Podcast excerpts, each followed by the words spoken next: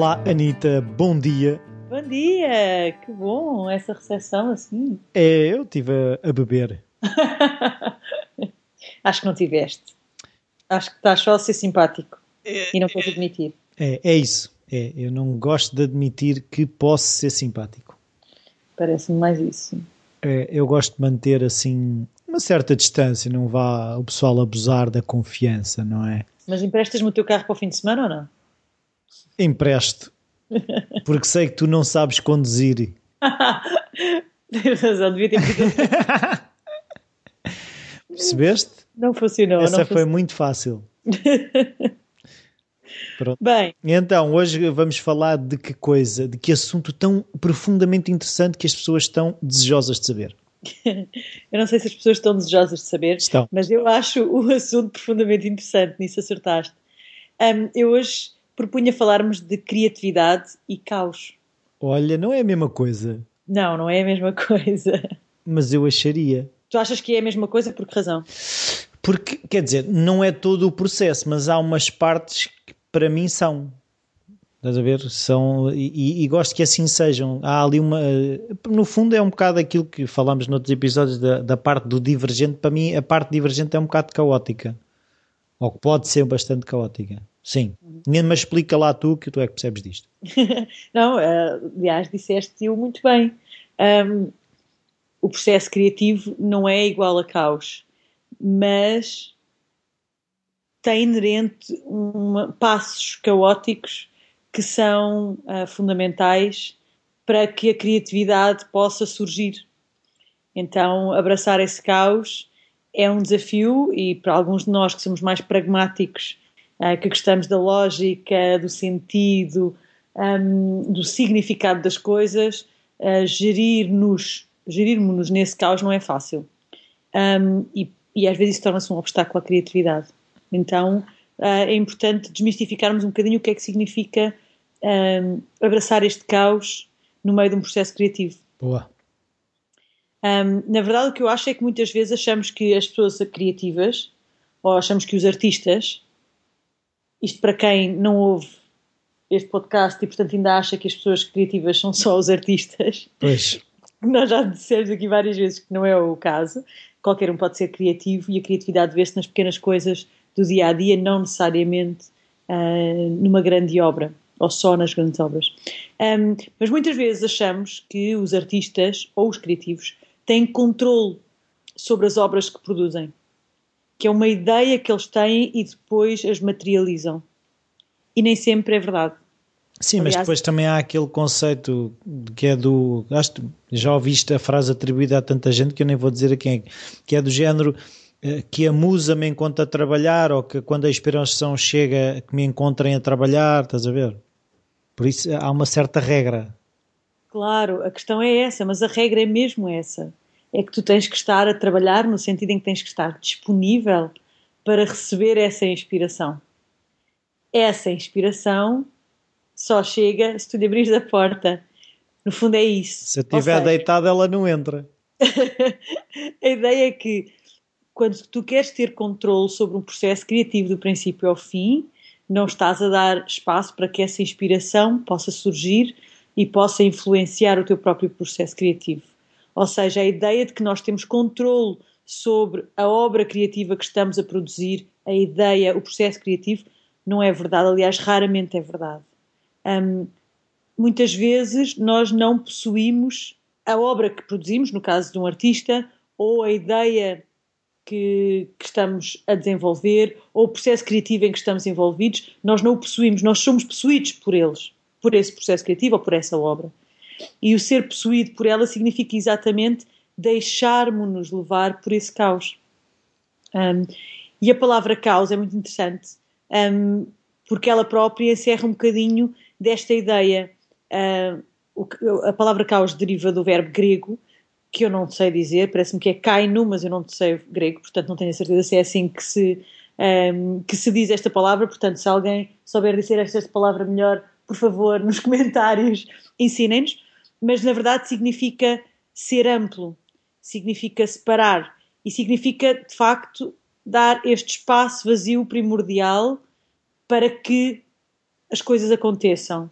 E não é por acaso que se fala no caos como uma lei universal, como uma lei da natureza, uma lei que gera muito da nossa realidade. E só mais tarde é que a palavra caos foi atribuída a esta ideia de desordem, descontrole, de desconforto até.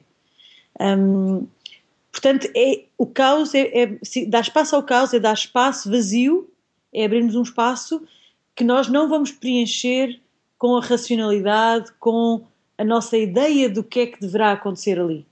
Pois, mas o que é engraçado nisso, eh, que agora estavas aí a falar da questão da racionalidade e de, do, da perda de controle, é um bocado aquela, aquela quase a teoria de que, que, nós somos a maior barreira para a nossa criatividade, ou seja, quando nós nos descontrolamos e, e, e nos uh, retiramos da equação, é aí que as ideias têm espaço para surgir, porque senão nós vamos estar permanentemente a julgá-las e a criticá-las, não é?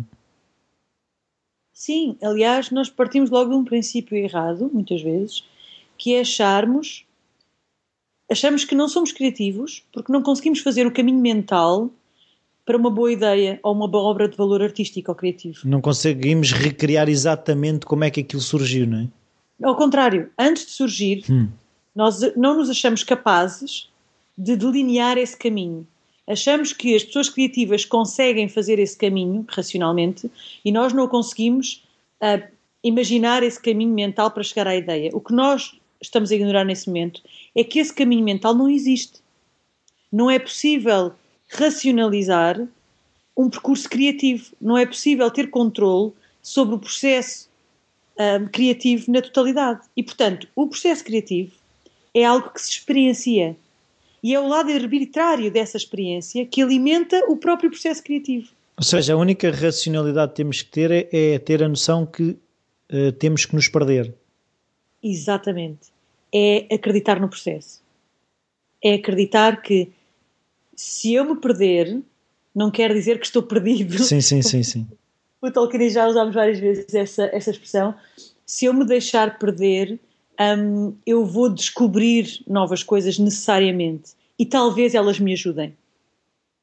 Mas esse lado, essa experiência de deambular pelo universo das ideias e das coisas que nem sequer estão relacionadas com aquele tema aquele objeto em, em que eu estou a trabalhar naquele momento, um, vão-me trazer essa inspiração. E eu acho que é esse o trabalhar um, a que se refere a primeira expressão que tu utilizaste. Não? É? Eu estou a trabalhar porque eu estou perdido com um intuito, com um propósito de buscar essa, essa, essa inspiração. Sim, mas às, tantas aquilo que eu agora estava aqui a pensar é por que razão uh, teimamos nós pessoas uh, que falamos nestes assuntos em chamar-lhe um processo. Uh, porque eh, se tem tanto de arbitrário e de, de caos e de descontrolo, eh, se calhar chamar-lhe processo aí, se calhar já estamos a, a, a, formatar a coisa, digo eu. Eu acho, que é, eu acho que é um processo no sentido em que é um ciclo, se quiseres. Um, é uma sequência de eventos que é diferente a cada momento. Hoje em dia já está mais ou menos definida ou já estão definidas várias etapas em que esses eventos acontecem, mas, mas é um processo orgânico, ou seja, pode seguir muitos caminhos, mas não deixa de ser um, um caminho.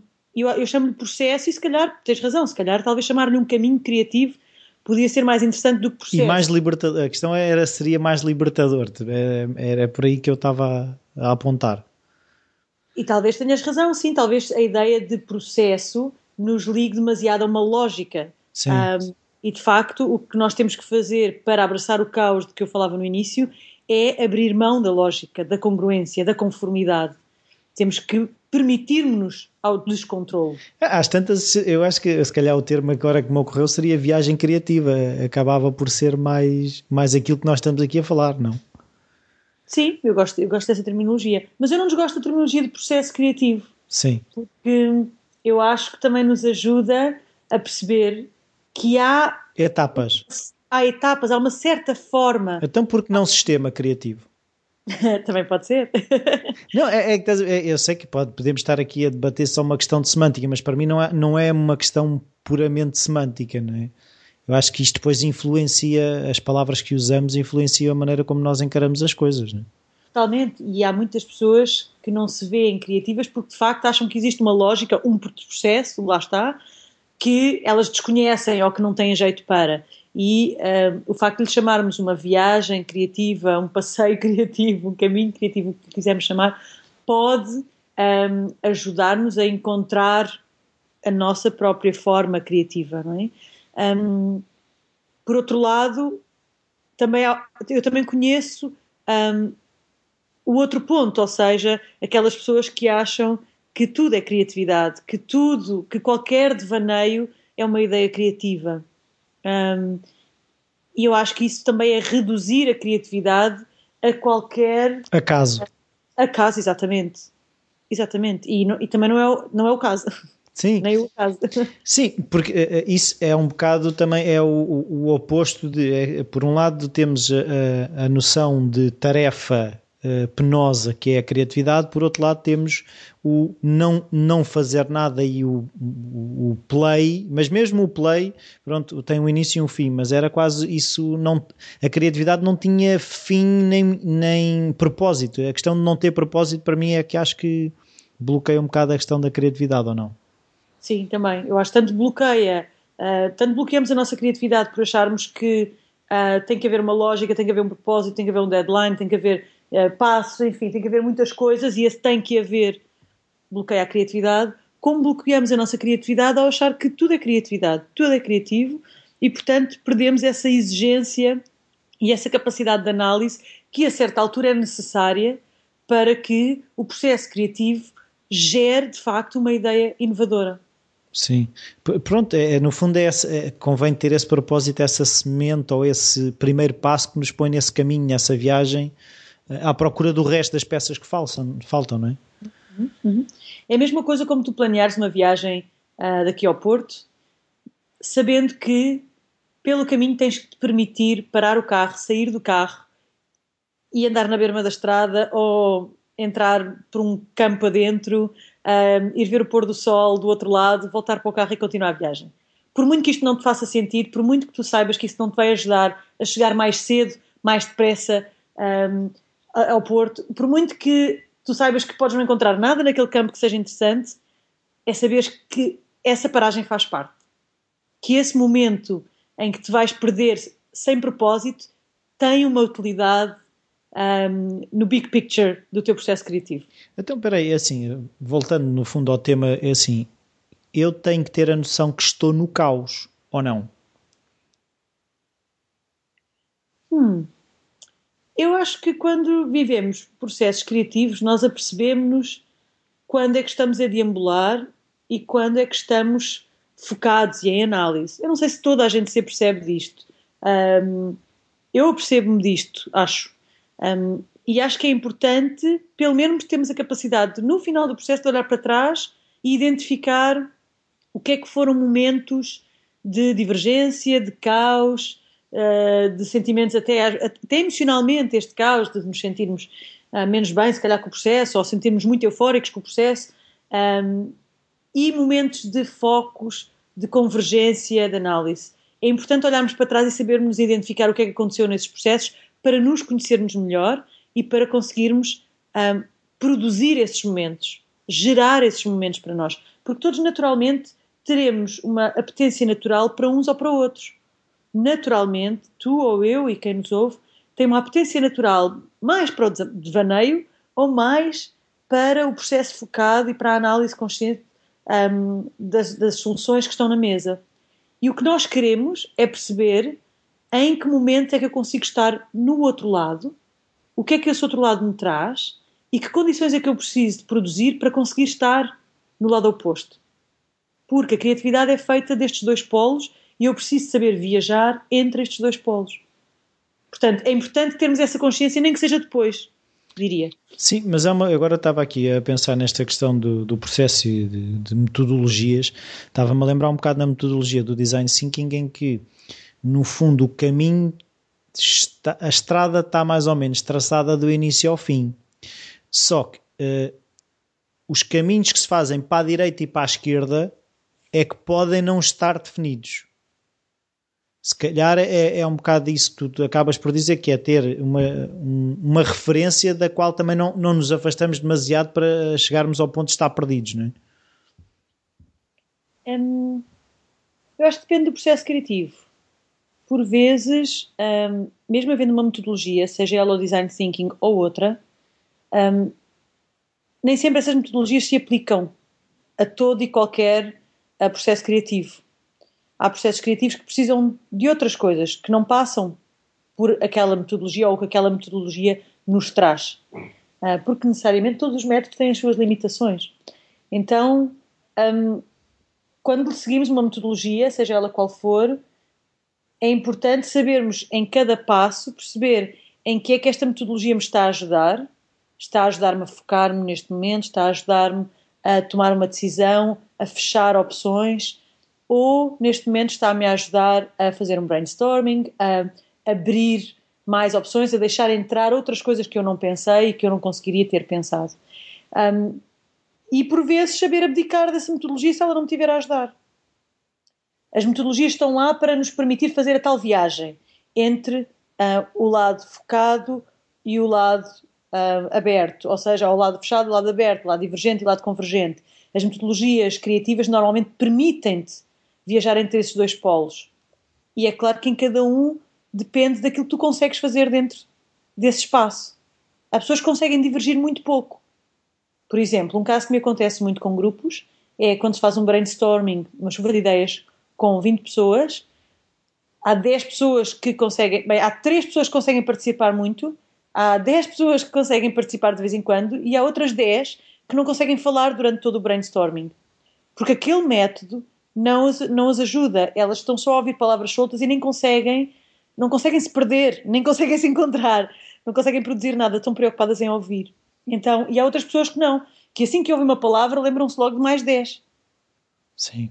Não, tá, então, essa metodologia, lá está, as metodologias valem o que valem. Ajudam-nos a domar um processo mas temos que ser nós a ter consciência de como é que nós reagimos a esse processo. Pois é, que eu estava a pensar também na lógica do, do Lean, de, que é, pronto, no fundo, prototipagem rápida, ou não sei como é que. Que outro dia estava a ver que algumas empresas a adotar essa metodologia de uh, repensar grandes problemas da empresa, mas em cinco dias. Em vez de. Porque muitas vezes o que acontece é. Uh, há um grande problema na empresa que toda a gente isto vai ser um mês ou dois meses para reestruturar e eles percebem que estão a conseguir ter mais resultados fazer estas coisas de cinco dias eh, porque por muito pouco avancem avançam, estás a ver? Porque uhum. eles sabem que há um ou dois dias que é completamente o caos, mas depois no, nos outros dias é pegar nesse caos e organizá-lo. Uhum, uhum. Pronto. Muitas vezes os processos que estão implementados seja nas empresas ou noutras organizações, ou mesmo na nossa na própria vida, um, são processos que têm um, muitos, muitos passos que não são necessariamente necessários e que não ajudam necessariamente a encontrarmos soluções. Um, e de facto, ao cortarmos esses passos e adotarmos uma, uh, uma ação mais uh, intuitiva, chegamos a resultados tão bons ou melhores. Um, há, uma, há, uma, há uma metodologia que se chama Dragon Dreaming um, e eu segui um workshop sobre Dragon Dreaming, um mini curso sobre Dragon Dreaming há algum tempo atrás. E é uma metodologia para hum, transformar ideias em projetos e para gestão de projeto no fundo. E chega uma parte uh, em que temos que pensar um orçamento, ok? Hum. Em Dragon Dreaming pensamos o orçamento, ou uma das formas de pensar um orçamento é cantando em grupo. Um, para mim foi muito difícil para imaginar como é que eu ia cantar um orçamento em grupo. Uh, mas fizemos-lo. E de facto o que acontece é que o caos daquele momento em que estamos todos a cantar ao mesmo tempo, números, muitas vezes com sentido, muitas vezes sem sentido, e a tomar decisões com base naquilo que está a ser cantado, hum. uh, parece absolutamente. É absurdo, por um lado, é muito cómico, por outro, e o resultado não difere assim tanto de uma discussão de três dias sobre um orçamento. Sim, mas isso é preciso que as pessoas saibam cantar, ou não? é que depende mais da capacidade das pessoas cantarem do que das pessoas saberem como é que se faz um orçamento. Não, o que eu te quero dizer é que com esta experiência, o que eu me apercebi de facto é que muitas vezes o caos e a intuição uh, e a inteligência coletiva têm muito mais para nos oferecer do que a lógica que nos foi ensinada uh, nas aulas de matemática, nas aulas de economia, uh, nas aulas de seja o que for.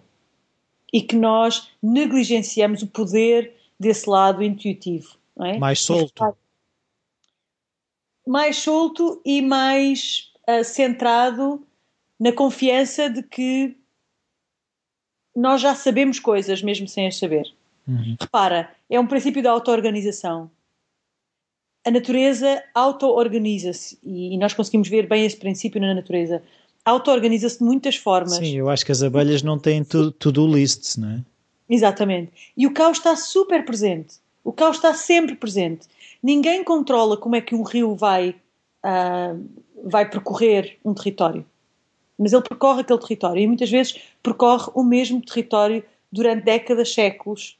Okay? Então, como é que um rio, que é um processo altamente complexo, que inclui inúmeras variáveis, as correntes, a velocidade, a temperatura, a geometria do leito, o fluxo da matéria e tanto mais, como é que um rio consegue cumprir o seu papel, cumprir um papel fundamental para uma série de ecossistemas, para uma série de animais que dependem dele, de, de, de flora que dele depende, de toda a, da meteorologia que dele depende, sem que seja planeado, pensado, desenhado, etc. Quer dizer, há um valor inerente neste aspecto caótico e ao mesmo tempo auto-organizado do mundo eu digo da natureza agora, mas quer dizer, podemos aplicar isto ao universo e podemos aplicar ao nosso cérebro e podemos aplicar aos processos de comportamento humano também. Pois estou-me a lembrar agora do, do um, de um livro do Nassim Taleb, fui agora ver como é que se dizia em português, que é o Iludido pelo Acaso, ou Fooled by Randomness. Eh, e já ouvi falar muito no livro, é precisamente que explica que muitas das coisas que nós achamos que fomos nós que planeámos ou que uh, ou que nós fizemos tudo para que acontecessem, têm uma quantidade gigantesca de pequenos acasos que fizeram com que aquilo se concretizasse. Mas nós conseguimos ser enganados por, uh, pelo, esse, pelo esse acaso, iludidos, não é? E porque temos a necessidade de aplicar a lógica, nós temos a necessidade. Temos que ter controle da situação. Claro, e de atribuir significado àquilo que é a nossa experiência um, de vida e, portanto, começamos a aplicar lógicas a coisas que se calhar aconteceram, como tu dizes, de, de uma sequência de casos. Sim. É, e repara, eu, dou, eu, eu neste momento, um, para mim também foi uma aprendizagem atribuir valor aos acasos. Mas de facto, nas pequenas coisas que tu notas, um, se tu quiseres fazer um desenho, pegares uma folha branca e decidires o teu desenho, uhum. vais chegar a um desenho, com certeza. Não interessa se desenhas bem ou mal, vais chegar a um desenho. E chegarás a 10, 20, 100, se dedicares o tempo suficiente a folhas brancas e à tarefa de fazer desenhos. Mas se tu decidires que não queres fazer um desenho, queres deixar que a tua caneta viaje numa folha de forma aleatória, ao som de uma música ou não, como quando fazemos nos cantos dos cadernos quando ouvíamos os professores, ou na verdade quando deixávamos de os ouvir. Um, quando isso acontece, muitas vezes começa a surgir um padrão. Começam-te a surgir ideias. Começas a, a desenhar, a rabiscar coisas. Começam a surgir flores, ou círculos, ou quadrados, ou linhas, ou começa a surgir qualquer coisa, um padrão. E esse padrão tu não chegarias a ele mesmo que tivesses decidido desenhar mil desenhos. É esse o valor do acaso, é que tu chegas a sítios onde não chegarias se fosses pelo lado da lógica, pelo lado racional, pelo lado da decisão. Não, e o que é engraçado é, é realmente esse efeito de surpresa. Eu lembro-me nas aulas de desenho no primeiro ano do curso, em que o professor punha-nos muita vez a, a, ouvir músicas e a desenhar, e é, engraça, é engraçado ver, um, no fundo, uh, esse acaso, aquilo tinha um valor que eu à partida não, não, não conseguiria prever, de certeza. Uhum, uhum. Eu e não era só eu, éramos todos os alunos. Pronto, e nesse sentido, queria-te só acrescentar uhum. que há exercícios que eu gostava de propor às pessoas para uh, desenvolverem este lado, este apreço pelo caos um, e, por outro lado, permitirem-se ao descontrole. Chuta. O primeiro, muito conhecido, um, Morning Papers, eu acho que já falámos aqui, ou seja... Morning ser... Pages é como eu conheço. Ok, é a mesma coisa. Seres capaz de... Sem dormir, pensar. Dormires com uma, um caderno ou uma folha em branco e uma caneta ao lado e quando acordares, quanto mais cedo possível e quanto mais ensonado estiveres, melhor, conseguires escrever de forma automática, uhum. sem pensar se estás a escrever com erros, se estás a usar pontuação, se faz sentido, se as palavras, se a sequência de palavras significa alguma coisa ou não. Não estando preocupado se alguém vai ler, pode-se rasgar logo a seguir de ter escrito, para não haver também essa. Se, quiser, se tiveres essa necessidade, eu, eu acho que há um valor muito grande em ler mais tarde aquilo que escreveste. Mas, de facto, se, se isso é um constrangimento, então mais vale eliminar o constrangimento. Não, é porque aquilo que eu vejo é que às vezes as pessoas são, são tão rápidas a julgar-se, ou seja, uh, que, estás a ver que pode não será tão solto, pode não ser tão solto se houver o risco, aí se alguém ler isto vai achar que eu estou maluco. Claro, então é uma coisa que, uma, que a pessoa pode escolher. Uhum. Eu diria que eu também vejo vantagem. Constrangimento, e se não for um constrangimento, então por favor guardem, porque ler mais tarde conta-nos muito sobre o nosso processo criativo e, sobretudo, sobre o nosso processo divergente. Uhum. E dá-nos muitas ideias para continuar a escrever ou para outras coisas. Então, um, este é um, é um exercício de manhã, escrever várias páginas, ou uma página, ou aquilo que conseguirem, uhum. sem pensar. E quando começarmos a pensar, então desligar, desligar o cérebro e dizer assim: não, não tenho que estar a pensar, e se calhar é isso que eu escrevo não devia estar a pensar naquilo que estou a escrever agora. E porquê é que não deveria estar a pensar? E, não, não, e, e a partir daí já temos outro caminho. Exatamente. Portanto, continuar sempre a escrever uh, sem nos deixarmos censurar sobre aquilo que estamos a escrever. Não é uma história, não é um romance. Até pode ser escrever sobre. Porque raio é que eu me pus a fazer o exercício que o Rui e a Anitta falaram no Falar Mais Criativo? Porque raio. Porque é que eu ouço podcasts e porque é que raio aqueles gajos existem? Pode, pronto, já tem um tema. Nós também é permitido e nós não vamos ler os vossos textos. Não, não vamos ler. Um, e pode ser, um, pode ser um texto que só fala de cores e o texto todo diz verde, vermelho, azul, verde, vermelho, azul, verde, vermelho, azul. Ótimo. Não há qualquer regra para aquilo que tem que estar escrito. Este é um exemplo. Um outro exemplo é comprar ou adquirir papéis de várias cores, ou até pode ser papel de revista, e aleatoriamente recortar pedaços. Hum. Recortar pedaços ao som de uma música, recortar pedaços enquanto se anda pela sala e deixar os pedaços cair no chão. Um, simplesmente recortar sem pensar.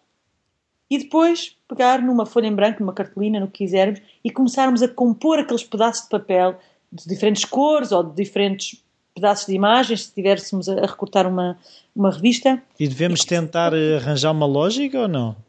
Não, deixar que, ah, okay. essa, deixar que a lógica apareça. Okay. Deixar que eu vá começando a construir à partida. Sabes, às vezes o que nos apercebemos é parece que a lógica já lá estava. Sim, sim, sim.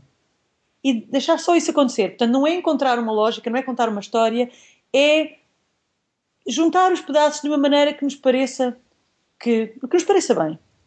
Basicamente, Sim. que nos pareça bem. Só isto. Permitir-nos a isto.